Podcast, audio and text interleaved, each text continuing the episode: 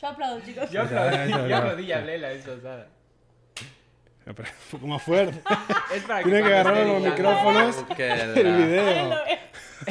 Cuando aplaudí dije, Oh, no, soy malísima aplaudiendo.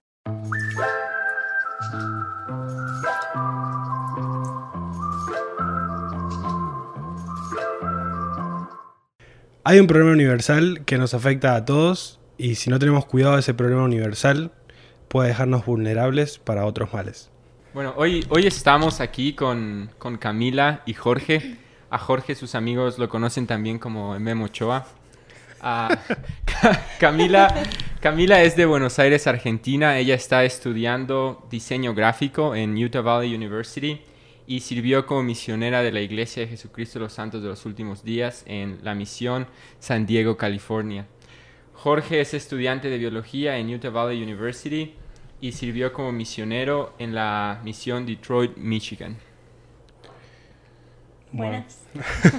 Hola, hola. Bienvenidos al estandarte. De hecho, el, el dato curioso, que, que no sé si se pasó, pero es que Camila se encargó de ayudarnos o de diseñar todo el branding, los colores, así que estamos enfrente del mastermind. Gracias. Pero bueno, gracias por estar acá con nosotros. Eh, el discurso del cual vamos a estar hablando hoy es eh, para tiempos de adversidad, dado por Jeffrey R. Holland en marzo de 1980, cuando él era el comisionado de- del sistema educativo de la iglesia.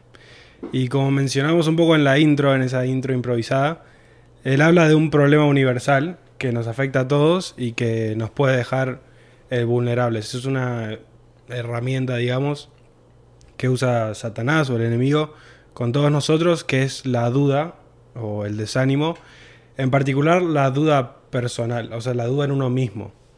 Y creo que el problema generalmente viene cuando ese, ese desánimo o esa duda en, uno mismo se convierte en un hábito o se convierte en, en una forma de pensamiento, en una forma de vida.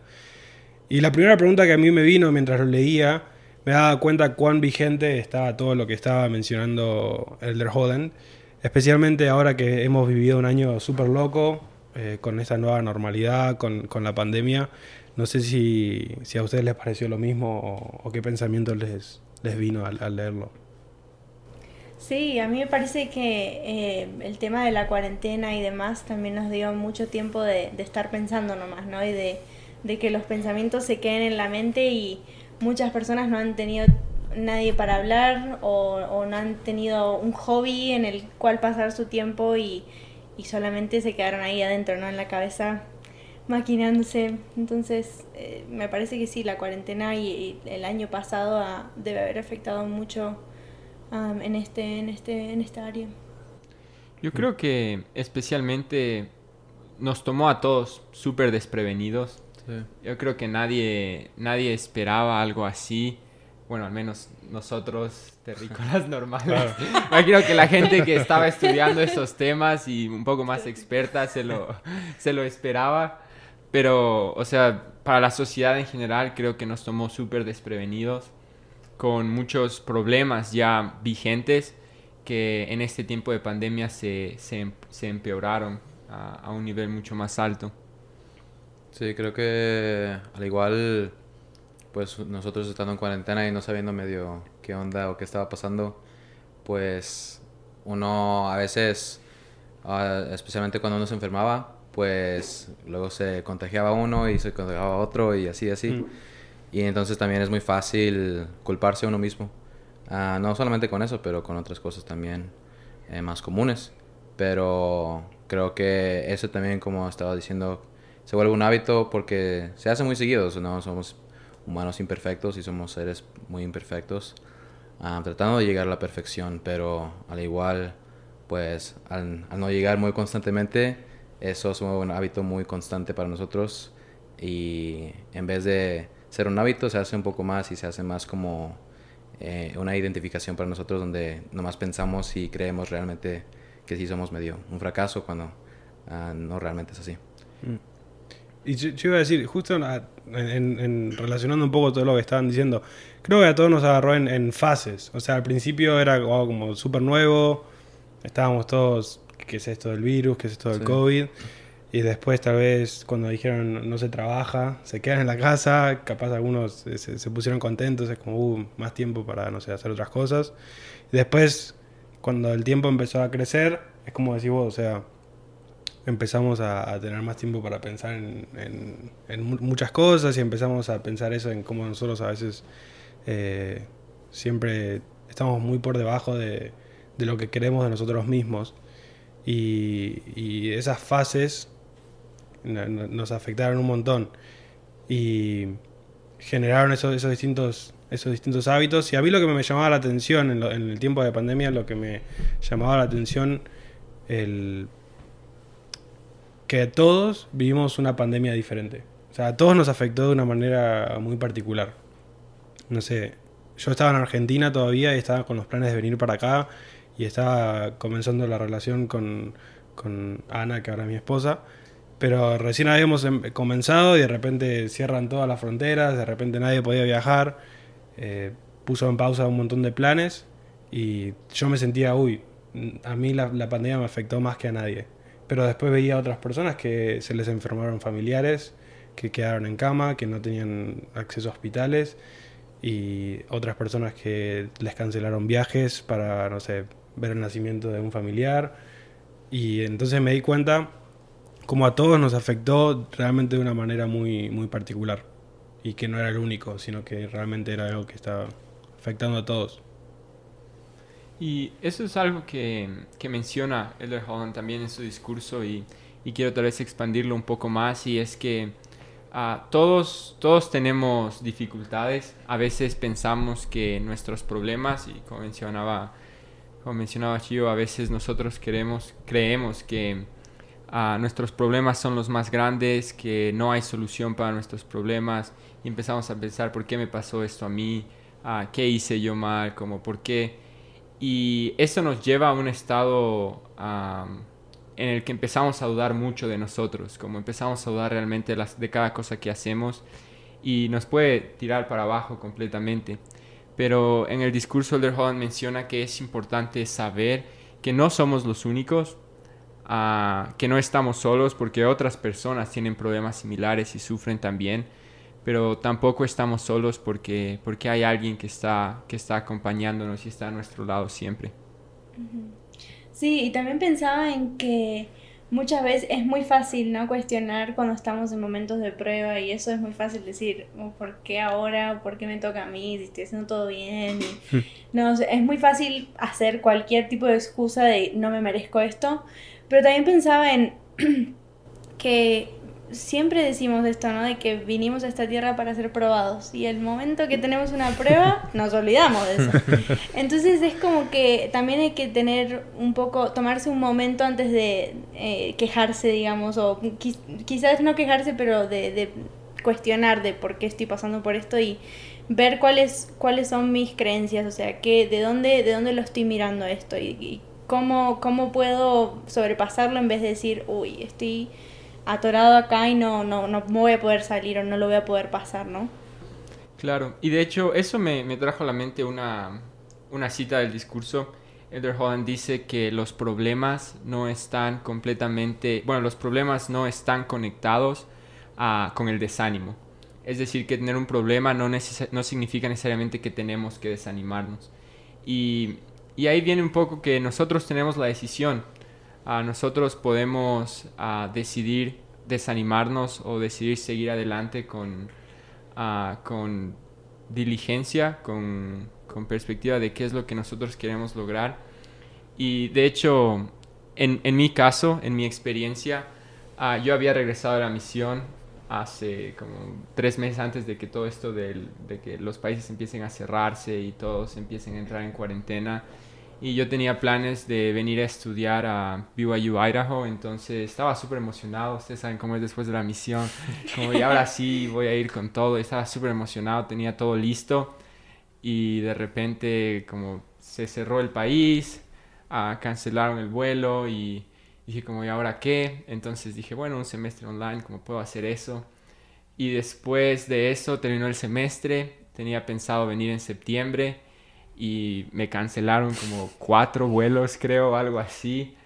Y, pero seguí al final conseguí un vuelo con otra aerolínea, llegué al aeropuerto esa noche, el vuelo se retrasó como 13 horas. Oh. Tuve que hacer una escala de, de toda la noche y bueno, fue, fue una travesía, una experiencia completa y recuerdo que yo pude haberme pues, o sea, pude haberme quejado, ¿no? He dicho, ¿por qué me está pasando esto? Como yo hice todas las cosas que pude, ah, me esforcé en mi misión, no sé, en el semestre anterior me, me puse a estudiar como por qué Dios me está haciendo eso. Y creo que es importante reconocer que realmente Dios no lo está haciendo para perjudicarnos. Y yo creo que aprendí muchísimo en esos meses, más de lo que yo hubiera aprendido en, ah, en un estado de normalidad sin pandemia.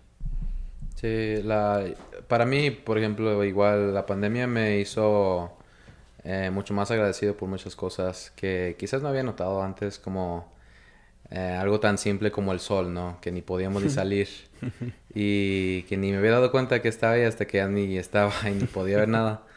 al igual que mis amigos, la escuela, que, que a la vez tanto odiaba, ¿no?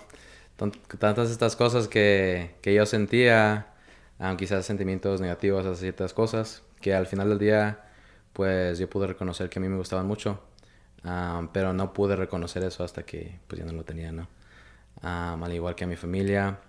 Nosotros, nosotros también teníamos uh, planeado ir a México para ir a ver a nuestra familia, ya que había llegado a la misión, pero pues con todo la pandemia no, no se pudo, se canceló todo y todavía tenemos que eh, todavía esperar para esa oportunidad, pero durante ese tiempo también falleció mi abuelo y, y, al igual, ¿no? O sea, son, son cosas que pasan que uno no puede prevenir ni, ni necesariamente controlar.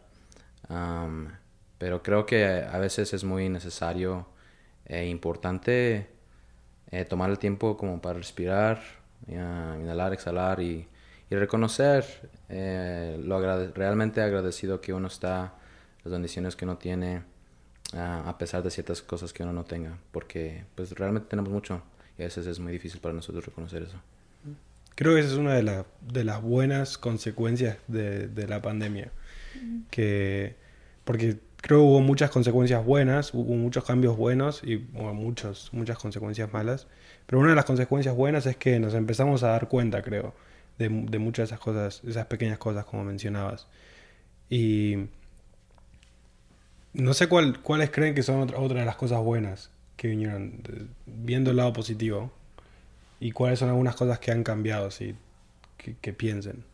Yo creo, por ejemplo, una de las cosas que nos hemos dado cuenta es que estábamos eh, pasando un montón de tiempo fuera de nuestra casa y de repente al estar mucho tiempo en nuestra casa nos dimos cuenta cuánto, cuánto tiempo estamos perdiendo o no estábamos teniendo con nuestra familia o contactos más cercanos.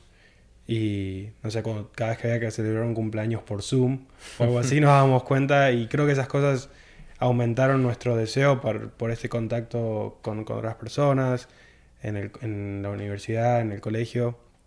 Creo que ese es uno de los cambios buenos, por ejemplo. No sé si se les viene a la mente algún otro cambio que... Los famosos zumples. Por Zoom. Zumples. no había escuchado eso.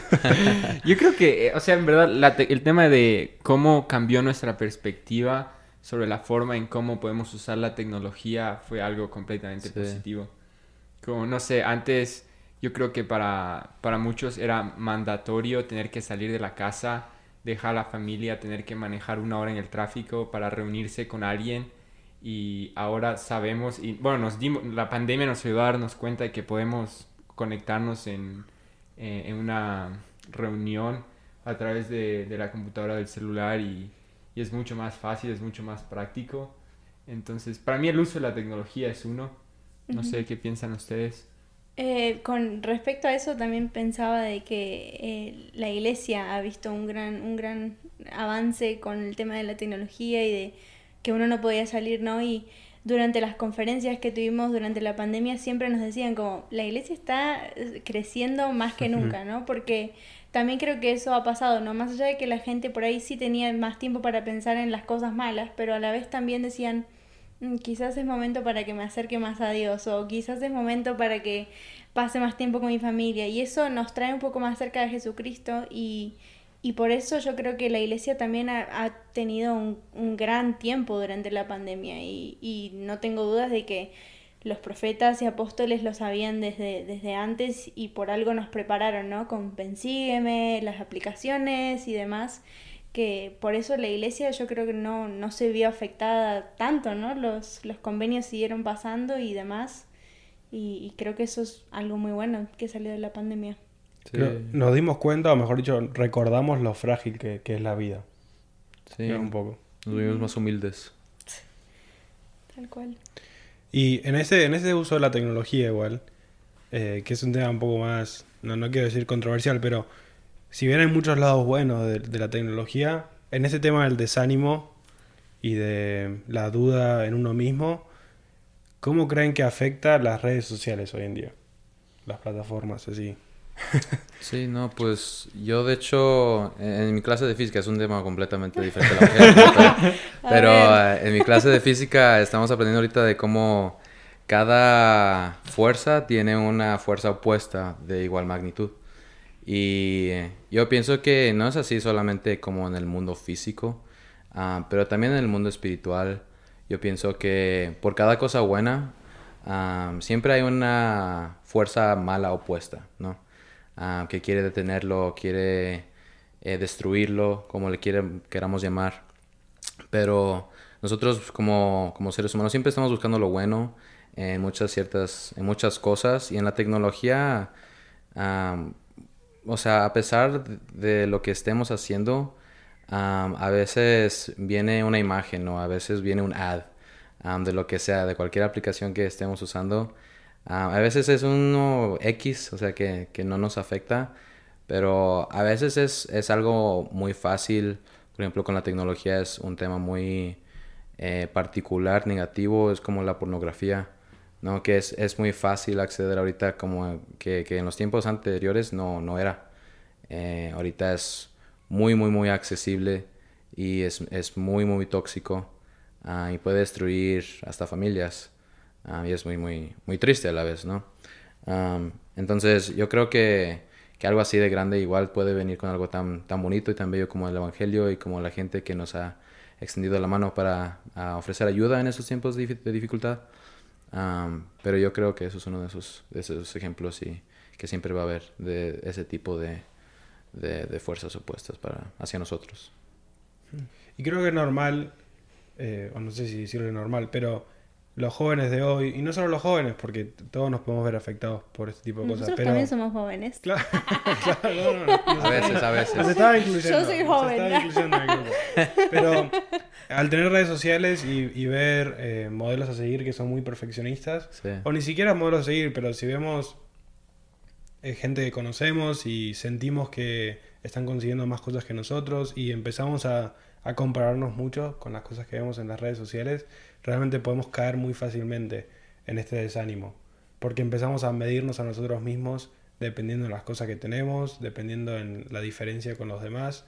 Y hoy en día también con tantos filtros, con tantas cosas, eh, se distorsiona mucho realmente lo que es la realidad y creo que es algo de lo que uno tiene que tener mucho cuidado al, al, usar las redes sociales. Estoy pensando en que en el mundo siempre hay cosas negativas, pensando un poco en lo que estaba diciendo sobre las fuerzas opuestas. Y, y estaba pensando en. Estaba pensando sobre bacterias. Ah, Ay, Científicos aquí. Física, Ya física, sabes, claro, me claro. vino a la mente. Y estaba pensando cómo funcionan los antibióticos, cómo, cómo los, los seres ah, humanos fuimos capaces de, de tomar a los sistemas de protección de ciertas bacterias, de defenderse para matar otras bacterias y de esa forma nosotros poder curarnos. Pero pienso que hay cosas buenas, hay cosas buenas que, que Dios nos ha dado, hay cosas buenas que nosotros tenemos en el mundo y a veces Satanás puede tomar ese, ese sistema de protección, esas cosas buenas en contra de nosotros, como el caso de los antibióticos. Están usando la, el sistema de protección de la bacteria contra, contra sí mismo.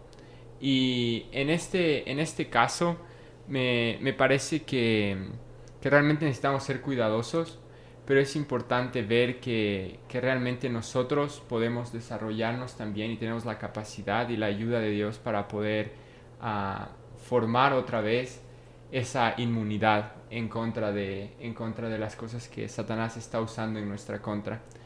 Y de la misma forma que, que antibióticos dejan de funcionar, que bacterias evolucionan y pueden crear esa inmunidad otra vez, nosotros podemos también hacer eso si es que ah, ponemos esa barrera y no dejamos que, que, las cosas negativas que hay en el mundo nos, nos afecten y nos, nos hagan ver menos a nosotros. De hecho, mientras estudiaba el discurso y estaba tratando de buscar más material para traer contenido o aumentar la perspectiva en el discurso, y estaba escuchando a un experto en el comportamiento humano, en la psicología, en el campo de la psicología, que se llama Peter Sage, y él decía que nuestras, nuestros cuerpos, por ejemplo, son máquinas eh, de la adaptación. O sea, si nosotros ponemos a nuestro cuerpo en un McDonald's o en un gimnasio, nuestro cuerpo se va a adaptar. Nuestro cuerpo no va a elegir cómo reaccionar, simplemente va a reaccionar al ambiente en el que está y nuestras mentes son lo mismo. Entonces, dependiendo de lo que nosotros pongamos en nuestra mente, realmente nuestra mente va a, adaptarse a eso. Entonces, si nosotros ponemos pensamientos negativos, si nosotros nos rodeamos de malas influencias, si nosotros eh, tenemos personas que nos rodean, que nos tiran para abajo, vamos a terminar a la larga yéndonos para abajo. Eso en la psicología se llama el principio de la conformidad, porque nuestra mente se va a adaptar a eso. Entonces los tres consejos que él da es, primero, eh, dejar de poner cosas negativas o, dejar de poner cosas malas en la mente y tener cuidado con las cosas que ponemos en nuestra mente. Segundo, asegurarnos de poner cosas buenas en nuestra mente que nos motiven y por ese lado, hoy en día en las redes sociales, con, con todas las cosas que tenemos, hay contenido bueno, hay contenido, contenido inspirador, contenido motivacional que podemos utilizar que al exponernos a ese contenido vamos a recordar nuestro potencial, vamos a recordar la, medida de nuestra creación. Y el tercer consejo que él da es sacar las cosas que hayamos puesto que son negativas. Y creo que el Evangelio de Jesucristo ayuda en eso, en esos tres aspectos, en poner cosas buenas, en no poner cosas malas y en sacar las cosas que ya hayamos puesto que son malas. Y eso nos lleva un poco al, al siguiente tema que, el Holland trata, que es el tema del, arrepentimiento, del cambio. Que cuando llegamos a ese momento de darnos cuenta de, bueno, tengo que cambiar, tengo que dejar de ser tan negativo, o tengo que tener cuidado con dudar tanto de mí mismo, Satanás nos quiere hacer creer que nosotros no podemos cambiar, que simplemente así somos.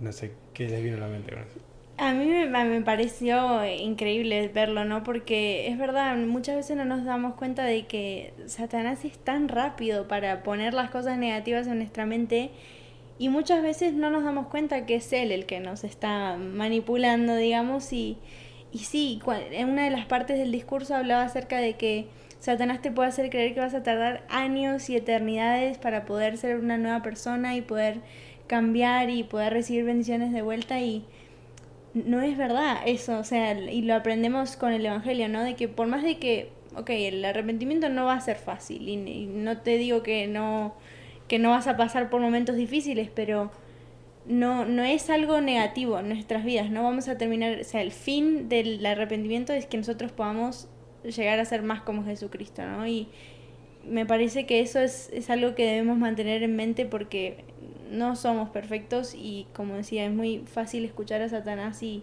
y ser manipulados por él porque él está constantemente trabajando en contra nuestro y en contra de los que estamos del, del lado del equipo ganador.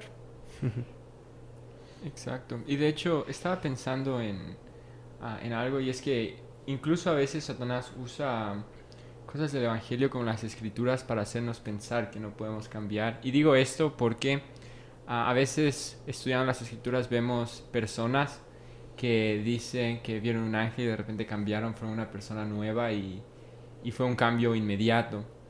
Ah, yo creo que la primera cosa para tener en cuenta es saber que las escrituras son, si bien uh, tienen la verdad, son uh, registros bastante comprimidos.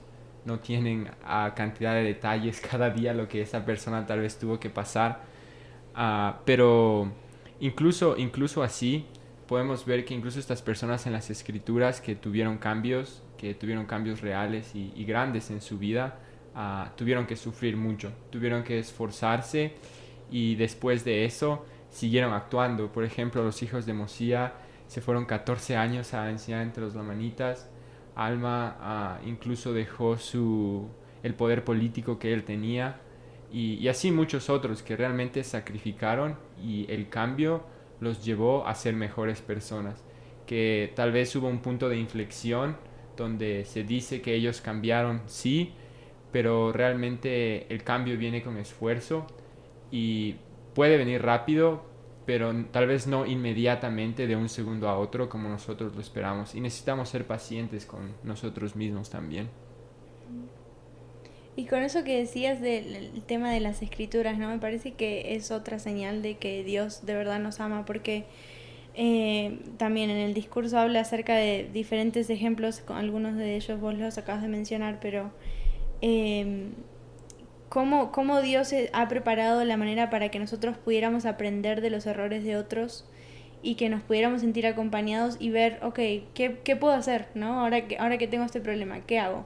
Bueno, los profetas de las escrituras se arrodillaban y oraban, o iban a las montañas y oraban, o, o juntaban a sus amigos eh, y sus armas y iban, le daban, ¿entendés? Entonces es como que siento que las escrituras nos ayudan a eso, a que a que también aprendamos de que mm, los, los profetas muchas veces no son perfectos también, o sea, y van a, van a tener esas, esos problemas y dificultades y, y por algo tenemos las escrituras para poder aprender de eso y, y, ver qué es lo que hicieron, ¿no? En ese momento. Sí, de hecho, eso me, hizo acordar, el otro día había un post, no me acuerdo de, de qué era o de quién era, pero, pero decía, no sé, ponía el ejemplo de que, de que Moisés mató, mató a una persona y aún así fue perdonado, llegó a ser el profeta que, que él era. Y, y, así ponía el ejemplo de, de, otros. Y me hizo pensar como, es, verdad, uh, muchas personas, muchos profetas, muchas personas grandes que nosotros tal vez ahora vemos como, uh, como ejemplos, estoy seguro que cometieron millones de errores en su vida como nosotros cometemos, como todos hemos cometido. Pero yo creo que la diferencia está en, en, esa decisión de querer seguir adelante y no dejar que la duda nos, nos gane. Saber que cometer errores es parte de, del camino y, y, no que cometer errores nos hace menos de lo que, de lo que somos, sino nos hace más.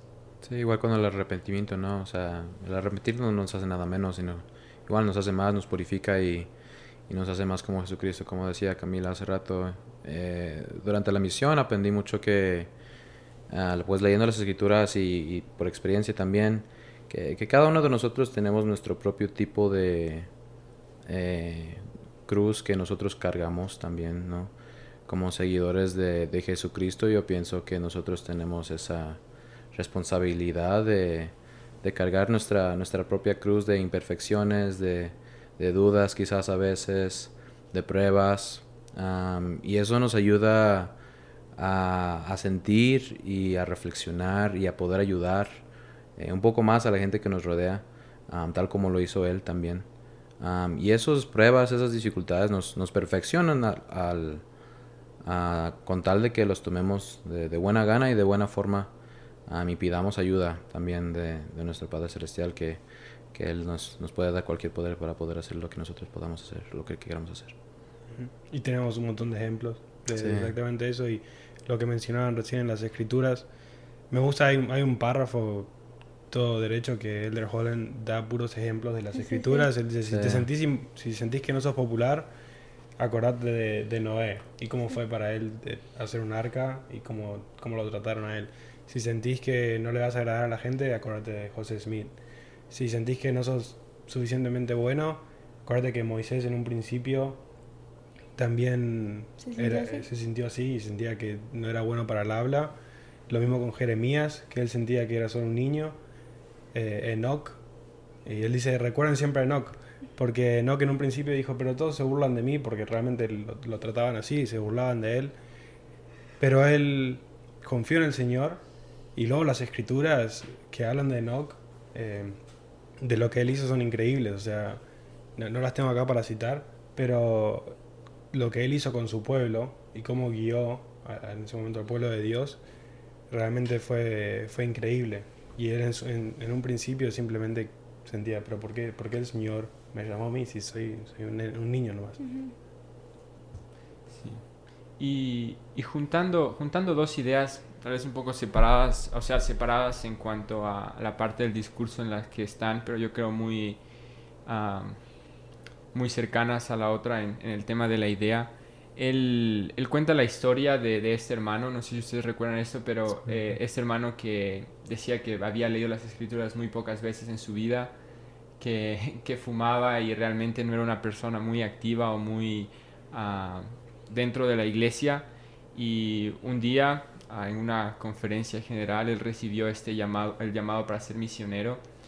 Y me, me llamó mucho la atención lo que, lo que decía porque mm, este hermano en vez de decir, en vez de empezar a dudar de sí mismo y empezar, empezar a decir por qué yo, si yo nunca he hecho esto, yo no tengo la capacidad, la pregunta que este hermano escribió en su diario y, y lo que Elder Holland decía es, ¿qué puedo hacer yo para cumplir esta misión? Y tal vez es la pregunta que nosotros debemos hacernos cuando algo difícil viene.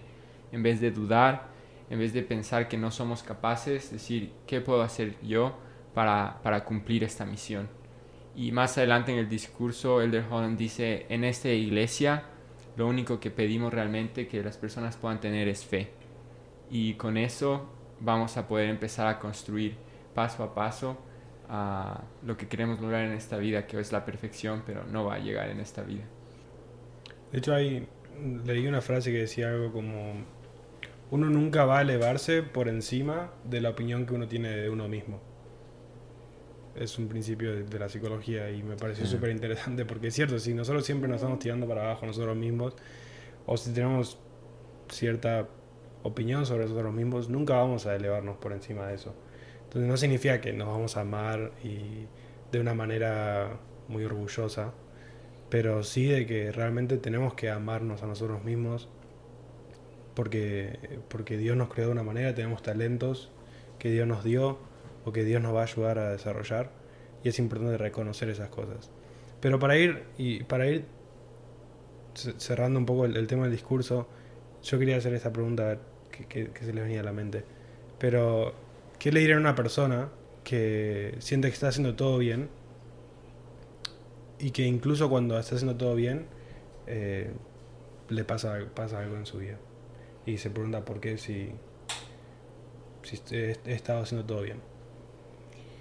Eh, había un discurso que no me acuerdo el nombre del discurso, creo que era el Elder Anderson que hablaba acerca de esto y lo leí en la misión, era una frase, lo leí en uno de los libros de instituto y hablaba acerca de que cuando uno, y lo leí en la misión, cuando uno pasa por muchas pruebas y, y que uno piensa, estoy en la misión, no, ¿qué más quieren de mí?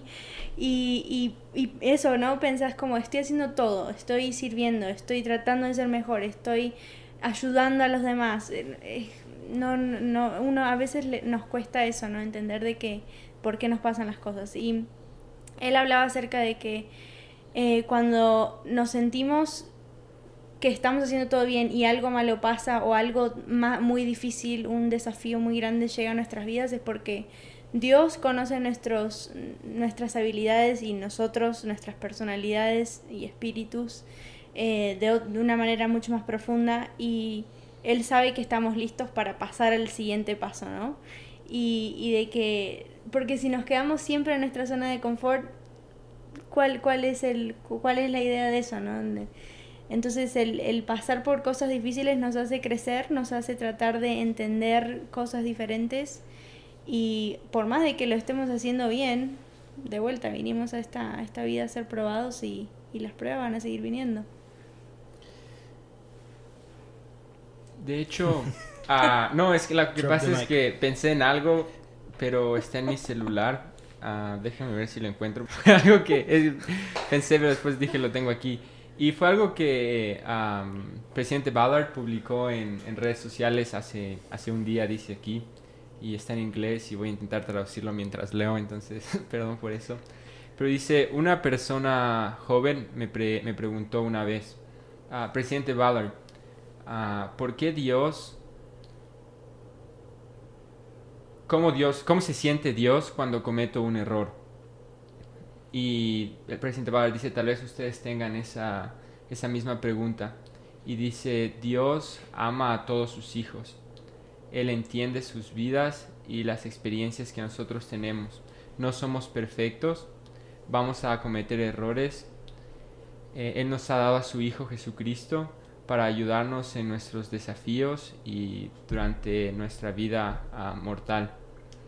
Debemos aprender a, vivir de la forma en la que Él quiere que vivamos, pero a pesar de eso, a pesar de la velocidad a la, que, a la que progresamos y a la que cambiamos, su amor eh, no va a cambiar porque Él nos ama y porque nos ha dado a su Hijo Jesucristo. Nuestro Salvador Jesucristo puede ayudarnos a arreglar cualquier cosa que, necesi- que necesitemos arreglar a través de, de su sacrificio expiatorio. Y estaba pensando que mm, así nosotros estemos haciendo todo bien, una prueba no significa un castigo. A veces pensamos que sí, porque decimos, si, si rompes los mandamientos, Dios te va a castigar, si rompes los mandamientos, te va a ir mal. Pero realmente no es lo mismo un castigo que una prueba para mejorar. Ah, Dios nos ama, Él entiende que no somos perfectos. Eh, Así nosotros sintamos que estamos haciendo todo bien, no creo que necesitamos pensar que estamos haciendo todo bien, porque realmente no somos perfectos. Y la razón por la que Él nos da pruebas es para que nosotros podamos cambiar y podamos mejorar. Sí, pienso que pues nosotros estando en clases no es eh, dando una imagen, es, es fácil nosotros ver cuando estamos en clase que si nosotros estamos malentendiendo un cierto material, eh, el maestro no nos castiga por dándonos más material, ¿no? o sea, si nosotros estamos fallando en cierta materia, el maestro no nos está, no nos está castigando por darnos o no, no nos está castigando de forma donde nos está dando más materia a propósito, donde no entendemos, sino que el maestro para y, toma el tiempo para ayudarnos, para ayudarnos a entender eh, lo que está sucediendo y lo que está tratando de eh, hacer para nosotros, para que nosotros podamos entender más y más y más progresivamente hasta que nosotros pues, nos volvamos profesionales en lo que nosotros queramos hacer, ¿no? Yo pienso que es así también en el Evangelio donde Dios poco a poco nos da más y más y más, donde nosotros podamos entender cada día am, al punto donde nosotros podamos ser como Él y nosotros podamos llegar a, a seguir su ejemplo y al igual ayudar a los demás que, que nos rodean como Él, como Él lo hace para nosotros también. Bueno, tres puntos súper valiosos. Y lo que a mí lo que me vino a la mente es más que nada la historia que comparte Elder Hogan al final, que es eh, el relato que está en segundo, en segundo Reyes, en la Biblia, que cuenta cómo Elías, con un, un poder solo conocía a los profetas, aconsejó al rey de Israel en cómo defenderse contra el ejército sirio. Entonces el rey de Siria, para deshacerse de ese problema profético, mandó un ejército súper fuerte y Elder Joran hace la aclaración, si había un momento para de- deprimirse para, para Elías era este, Era o sea, en este momento tal vez se podía deprimirse porque estaba él y, y un joven nomás. Y ve- veían que se le venía el, el ejército sirio. Entonces el joven el- en- entró, en, entró en pánico y le dijo, maestro, ¿qué vamos a hacer?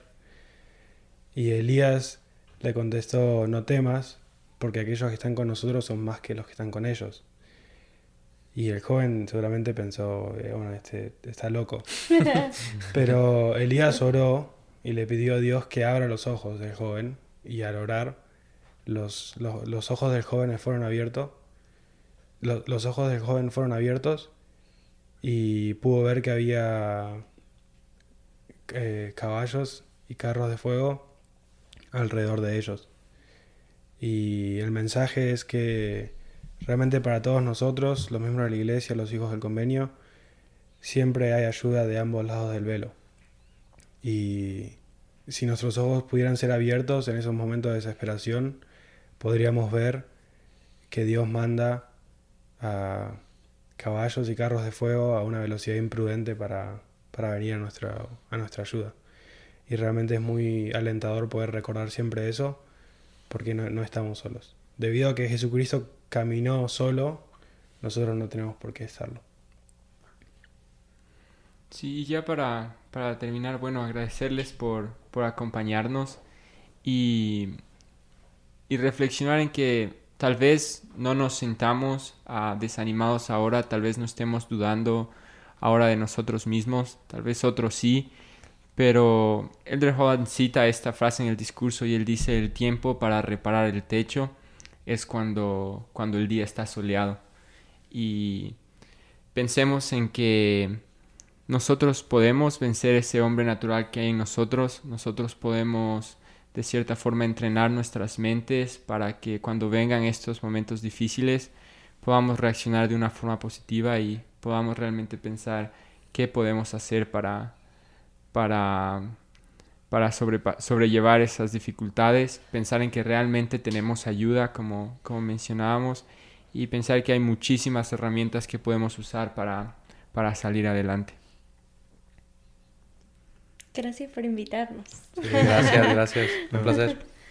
Es la primera de muchas. Eh, ahora, ahora. Aquí estamos. Fiesta, fiesta. ¿Quién iba a poner ¿Cómo las no? empanadas? Bueno, ok. La próxima les traemos ¿Dónde empanadas. está? Unos mates. Sí.